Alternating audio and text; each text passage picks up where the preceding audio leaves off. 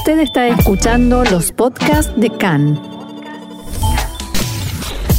CAN, Radio Nacional de Israel. Hoy miércoles 30 de marzo, 27 de Adar Bet, estos son nuestros titulares. Cinco israelíes asesinados en un atentado terrorista en Bnei Brak. El autor, un palestino de Jenin perteneciente al Fatah. El primer ministro Bennett convocó para esta tarde una reunión del Gabinete de Seguridad. El presidente de la autoridad palestina, Abu Mazen, condenó el atentado mientras en su partido lo celebran.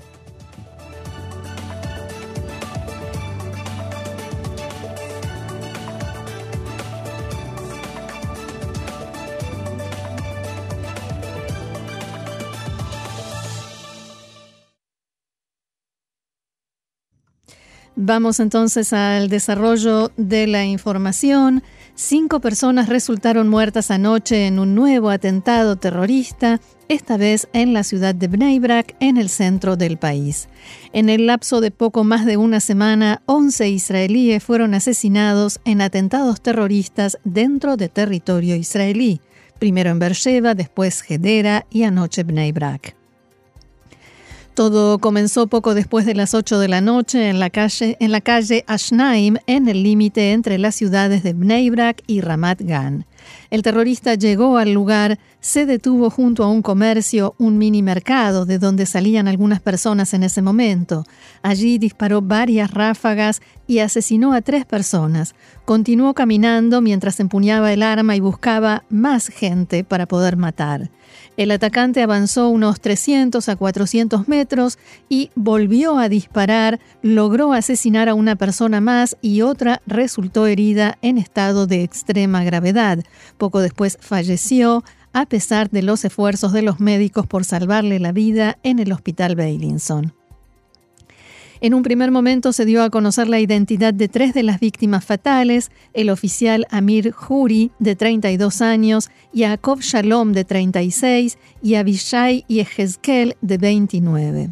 Esta mañana se informó que las dos víctimas restantes eran trabajadores extranjeros oriundos de Ucrania, Víctor Sorokov, de 32 años de edad, y Dimitri Mitrik, de 23 y todo cliché acerca de la ironía del destino realmente cabe en este caso.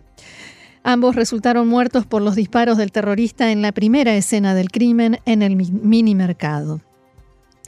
El rabino Abishai Hezkel, de 29 años de edad, era habitante de Bnei Brak y docente de una yeshiva, de una academia rabínica, casado y padre de un niño de dos años. Jacob Shalom, de 36 años, casado y padre de cinco hijos, también residía en Bnei Brak.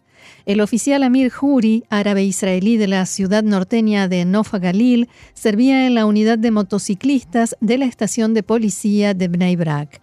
Juri fue uno de los dos agentes que enfrentaron al terrorista en el lugar del atentado. Él era quien conducía la motocicleta que se dirigió directamente hacia el atacante con intención de neutralizarlo y frenar su acción, mientras su compañero, cuya identidad no se dio a conocer y solo se menciona como oficial Ain por la inicial de su nombre, mientras él disparaba.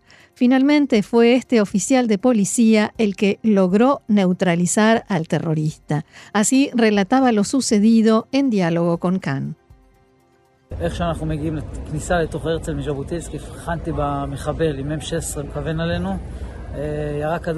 En el momento en que llegamos a la entrada de la calle Herzl desde Jabotinsky, vi al terrorista que nos apuntaba con un rifle M16 hizo un disparo contra mi compañero, que en ese momento cayó. Yo ya tenía mi arma en la mano, nos caímos con la motocicleta, mantuvimos un intercambio de fuego y yo lo maté con mi arma. Amir, que enfrentó al terrorista para impedir que continuara matando, fue trasladado en estado crítico al hospital Beilinson. Allí, tras extensos esfuerzos de reanimación, debieron confirmar su fallecimiento. Durante la, durante la noche, el oficial Ain habló por teléfono con el jefe de policía, Kobi Shabtai, que se encuentra en aislamiento porque tiene coronavirus. En la conversación, el oficial relató cómo sucedieron los hechos y el jefe de policía elogió su accionar, abro comillas, Ustedes son héroes, salvaron las vidas de muchos civiles, le dijo. El jefe de policía también dialogó telefónicamente con Gerais Juri, el padre del oficial Amir, que resultó muerto. Gerais le dijo a Shabtai que la suya es una familia de policías y que había hablado con su hijo por última vez apenas dos horas antes del atentado. El padre del oficial dijo después que entendió que su hijo había muerto por los informes de los medios cuando reportaron sobre el fallecimiento de uno de los heridos en el hospital Bailinson y después de que estuviera tratando de comunicarse con él insistentemente sin obtener respuesta. En diálogo con Khan, Jury relató que unos minutos después recibió la noticia en forma oficial cuando un grupo de efectivos policiales se presentaron en su domicilio para comunicársela. Abro comillas, lo más importante es que salvó a mucha gente de la muerte. Eso es lo más importante, dijo el padre de Amir Juri. El terrorista fue identificado como Dia Hamarshesh, de 26 años de edad, oriundo de la aldea Yaved, cerca de Jenin. Había ingresado a Israel en forma ilegal, sin permiso de ingreso ni de trabajo. En el pasado estuvo preso en Israel durante seis meses en el pabellón de reclusos de la organización Fatah, que recordemos, a esa organización pertenece y es mm, presidida, es dirigida por el presidente de la autoridad palestina Mahmoud Abbas y también su gobierno. Durante la noche muchísimas personas en Israel y no solo en Bnei Brak salieron a manifestar con consignas de reclamo al gobierno y de venganza. En Bnei Brak, mientras la policía todavía trabajaba en la escena del crimen y buscaba sospechosos de haber colaborado con el terrorista, gran cantidad de vecinos del lugar se congregaron. Ante la presencia de periodistas y especialmente cámaras de canales de televisión, gritaban y cantaban consignas de venganza, muerte a los árabes y repudio al primer ministro Naftali Bennett y al gobierno. También hubo quien levantó un cartel con la leyenda Venganza que parecía preparado de antemano. Cuando los presentes vieron un vehículo que al parecer sería el que utilizó el terrorista para llegar hasta el lugar, lo golpearon y empujaron durante largos minutos sin que ningún agente policial prestara atención a lo que ocurría. Finalmente lograron dar vuelta el automóvil y la policía los alejó del lugar a empujones. A propósito de la policía, la policía de Israel se encuentra ahora en el nivel máximo de alerta y esto implica que se llevará a la práctica la decisión e instrucciones del jefe de policía Kobi Shabtai de inundar el terreno con la mayor cantidad de agentes. A partir de hoy, gran cantidad de efectivos serán designados a tareas de seguridad en lugar de ocuparse de cuestiones administrativas y tareas rutinarias. Al mismo tiempo, miles de agentes de policía policía pasarán a la custodia de instituciones educativas, estaciones centrales de transporte público y lugares donde se reúne gran cantidad de gente. También en Tzal, después de una evaluación de situación, el comandante en jefe del ejército, Aviv Kojavi, dio instrucciones de aumentar la cantidad de efectivos de cuatro batallones en la zona de Judea y Samaria. Además, dos batallones de refuerzo fueron enviados a la zona aledaña a la franja de Gaza ante la posibilidad de una escalada también allí. Desde anoche las fuerzas de seguridad operan en la aldea Yaved, de donde era el terrorista, y otras localidades de la zona y llevan a cabo una ola de arrestos, de arrestos en busca de personas que hayan colaborado con el terrorista o conocieran de antemano sus intenciones. Y es evidente, hay que decir que alguien lo ayudó, ya que un palestino sin permiso de permanencia en el país, que logra entrar en Israel y comete un atentado con un vehículo que ahora se sabe era un vehículo israelí y un arma que era un rifle M16 no de tal, no robado al ejército, evidentemente no pudo haber pasado por uno de los agujeros de la valla de seguridad con todo eso. No cabe duda de que las fuerzas de seguridad están investigando cómo y de quién obtuvo todo lo necesario para salir a matar como lo hizo anoche. Y después de este tercer atentado terrorista, como decíamos, en poco menos de una semana, hoy a las seis de la tarde se reunirá el Gabinete de Seguridad. Por el momento no se sabe con precisión si se trata de una reunión en la que las autoridades de seguridad pondrán al tanto de la situación en detalle a los ministros del gabinete o si también se tomarán decisiones. Uno de los temas que se van a evaluar antes de la reunión de gabinete es la posibilidad de postergar o anular parte de las medidas de alivio y facilidades que se habían previsto para el mes de Ramadán. Entre los ministros no hay acuerdo y hay quienes piensan que hay que cancelarlas de inmediato, mientras otros sostienen lo contrario. Anoche el primer ministro Naftali Bennett definió lo que está sucediendo como una ola de terrorismo árabe asesino. Durante la noche, Bennett llevó a cabo una reunión de evaluación y consulta con las autoridades de seguridad y difundió el siguiente mensaje.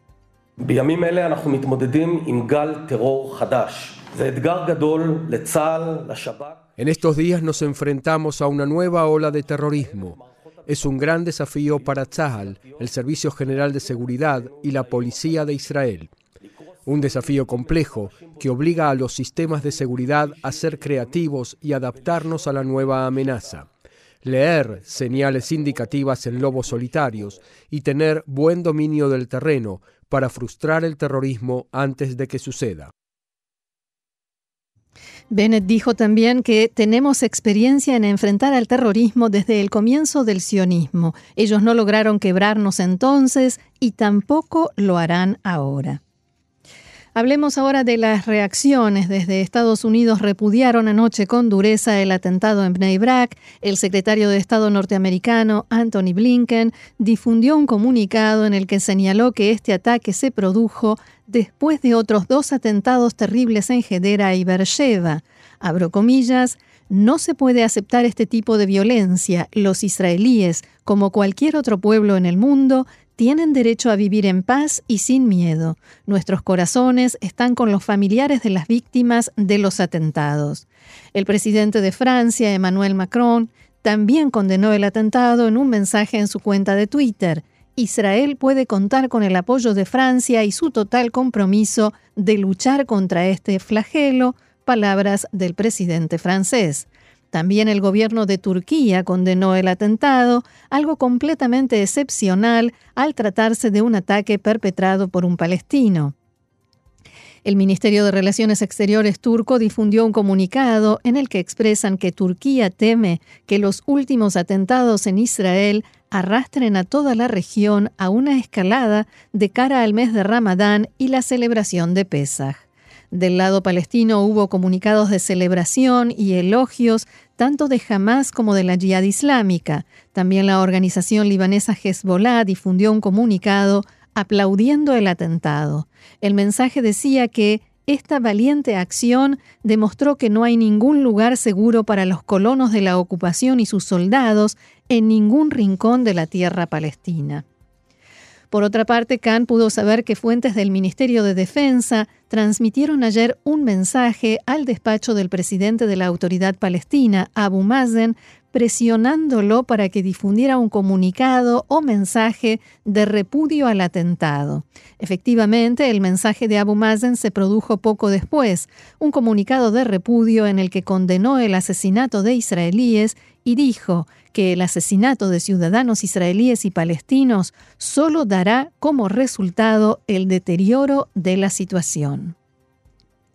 Abu Mazen hizo un llamado a todas las partes a preservar la estabilidad, especialmente de cara al comienzo del bendito mes de Ramadán y las festividades judías y cristianas. Sin embargo, poco después, una gran cantidad de personas se reunieron frente a la casa del terrorista para celebrar el éxito, dicho esto por supuesto entre comillas, el éxito de su acción y protestar por el comunicado de repudio del presidente de la autoridad palestina. La multitud fue congregada y dirigida por el secretario general del movimiento Fatah en Jenin, Ata Abu Remeila, quien calificó al terrorista de héroe que murió como un mártir, dijo, y logró matar a cinco sionistas malditos. Remeila destacó que el terrorista era un hombre de Fatah, también dijo que cuando Fatah lleva a cabo un ataque, realiza atentados de alta calidad en sus palabras. En su página de Facebook escribió más tarde elogios a la intifada y que no hay lugar para los sionistas en esta tierra. Cabe señalar también que el comunicado de repudio emitido por Abu Mazen es algo excepcional, fue duramente criticado desde varios sectores, especialmente por Hamas, y contrasta con estos festejos, reparto de dulces y elogios que también recibió el atentado en los territorios y en la franja de Gaza. El hecho de que Fatah esté involucrado, asuma la responsabilidad y celebre el atentado de anoche ha generado preocupación y cuestionamientos en Israel. Fatah ha pasado a ser parte de ese entramado terrorista que ataca a Israel. En diálogo con Khan, dos expertos en la materia hicieron una distinción. En primer lugar, el general de brigada retirado doctor Meir Elran, investigador del Instituto de Estudios de Seguridad Nacional de la Universidad de Tel Aviv, decía lo siguiente.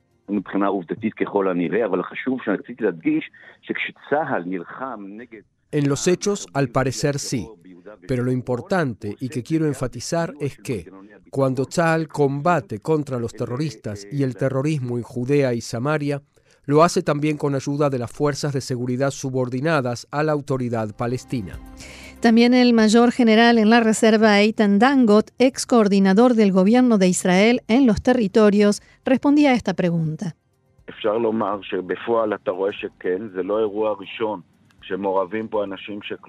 Se puede decir que, de hecho, en la práctica, se ve que sí es así. Este no es el primer incidente en el que están involucrados hombres de la Brigada de los Mártires de Al-Aqsa, el brazo armado del Fatah. Y en el norte de Samaria, la unión entre personas identificadas con Fatah y la Jihad islámica es mucho más fuerte de lo que se piensa. Allí están organizados en grupos que salen, en nombre del denominador común que los une, a realizar acciones terroristas. ¿Cómo se explica el repudio de Abu Mazen al mismo tiempo que el movimiento que él encabeza se adjudica el atentado? ¿Tiene un discurso doble? Para el mayor general Eitan Dangot, la respuesta es no.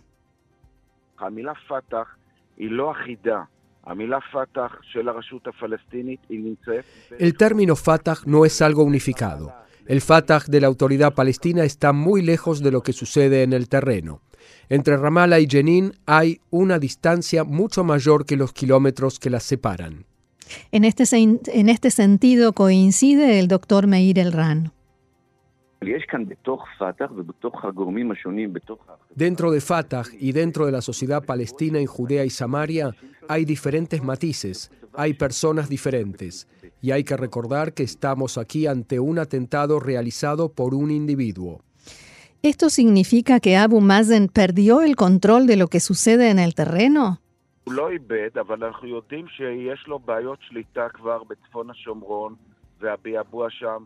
No perdió el control, pero sabemos que tiene problemas de gobernabilidad en el norte de Samaria desde hace tiempo, y hay efervescencia allí.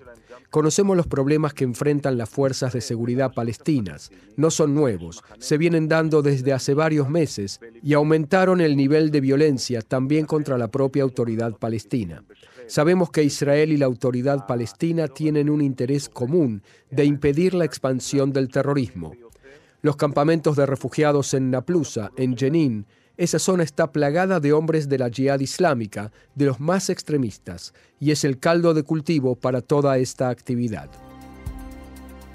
El Servicio de Seguridad israelí calcula que hay en Israel entre 100 y 200 árabes israelíes relacionados con la organización Estado Islámico de un modo u otro durante los últimos años. Parte de ellos han estado en la cárcel y hoy ya no se identifican con esa organización, han abandonado la ideología. Una fuente de inteligencia israelí trazó en diálogo con Khan un esquema de quiénes y cuántos son.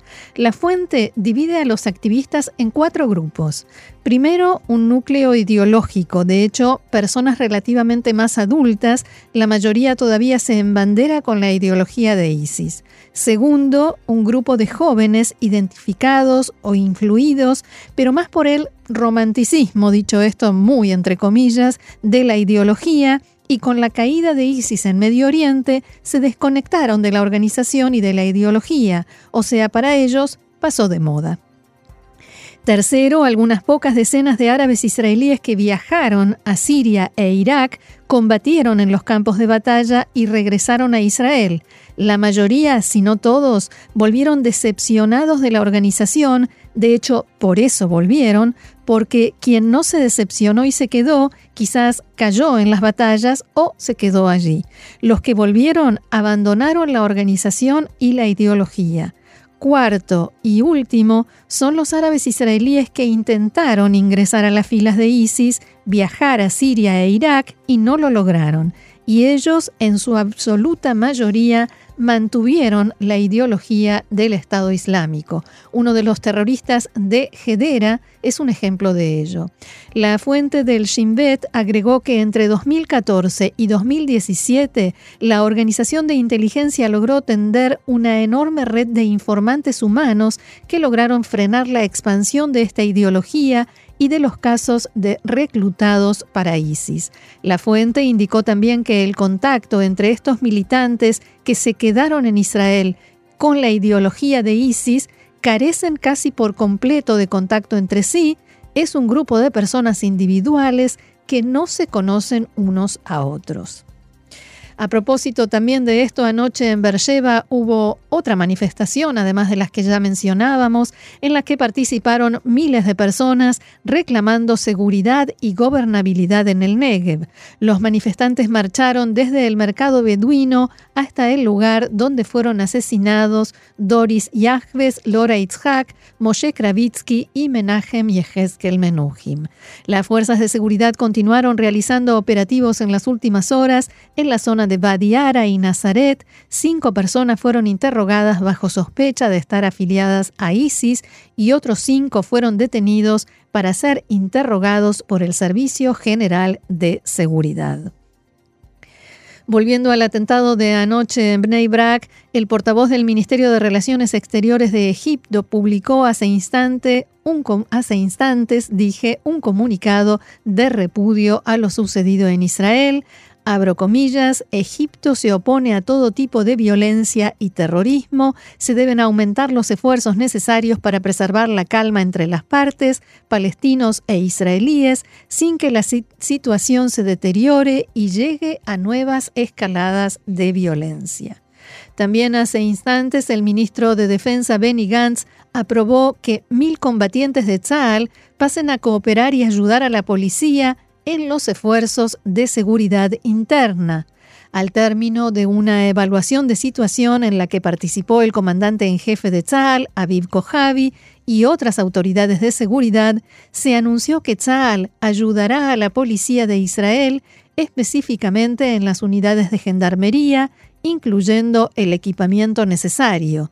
También se centrarán en esfuerzos de inteligencia, con especial énfasis en las redes sociales, como así también en detectar la presencia de palestinos sin permiso de permanencia en Israel, o sea, ilegales.